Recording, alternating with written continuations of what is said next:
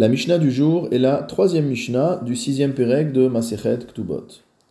Pascal et Achnislo élève dinar. Une femme qui s'engage à apporter au foyer qu'elle va constituer avec son mari la somme de 1000 dinars en tant que dot. Hu posek kenegdan, le mari doit lui-même donner en contrepartie Chamisha asarmané, 15 manées. Le Barthénora nous explique quel est le rapport entre ces deux sommes.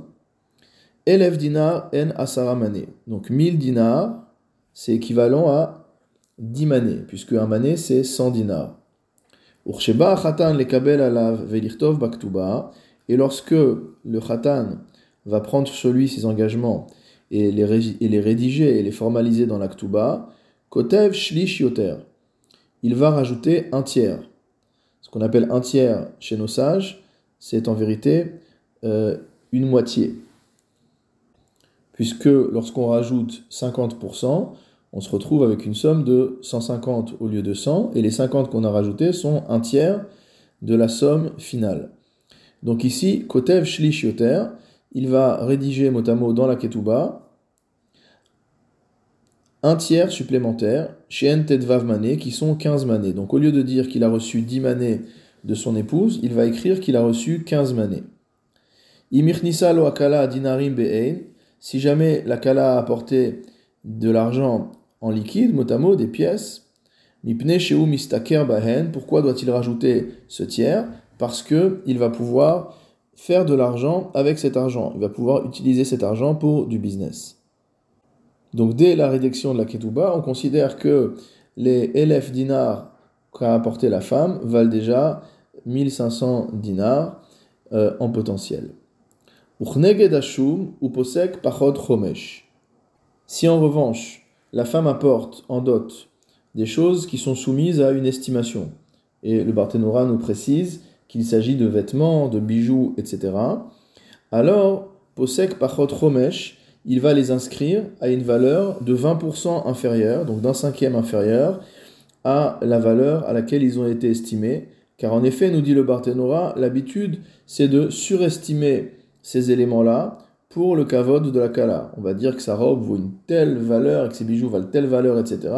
Alors qu'en vérité, c'est une surestimation. En revanche, poursuit la Mishnah, Shum bemane veshavemane, si jamais on inscrit à la ketouba quelque chose qui a été estimé à un mané, donc à 100 dinars, veshavemane, et que ça vaut véritablement 100 dinars, la mané, donc il n'inscrira pas ni plus ni moins que cette somme-là. Shum bemane, si jamais la femme désire que son mari inscrive dans la ketouba qu'elle a apporté des biens qui sont estimés à un mané, shloshim sela vedina.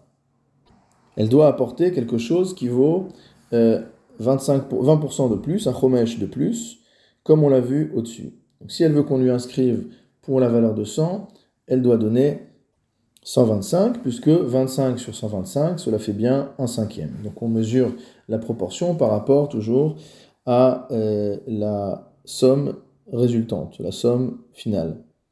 Ouv arba meot, si elle veut que son mari inscrive qu'elle a apporté des biens, donc euh, des biens, euh, comme on l'a dit, vêtements ou bijoux ou autres, qui ont une valeur de 400 pièces, hinotenet chamesh meot. Elle devra donner quelque chose qui vaut 500. Pourquoi la Mishnah vient répéter une seconde fois la même chose, puisqu'ici aussi elle rajoute 20%, c'est pour nous dire que quelle que soit la valeur de la nindunia, quelle que soit la valeur de la dot, on appliquera toujours ce principe concernant des biens meubles euh, qui sont liés, qui sont soumis à une estimation.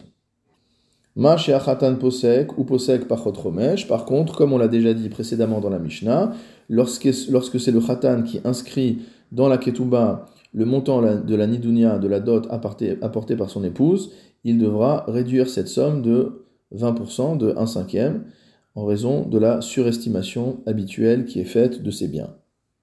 D'après le Barthénora, cette répétition vient également nous dire que ce principe est valable, qu'il s'agisse d'une dot importante ou d'une dot plus restreinte.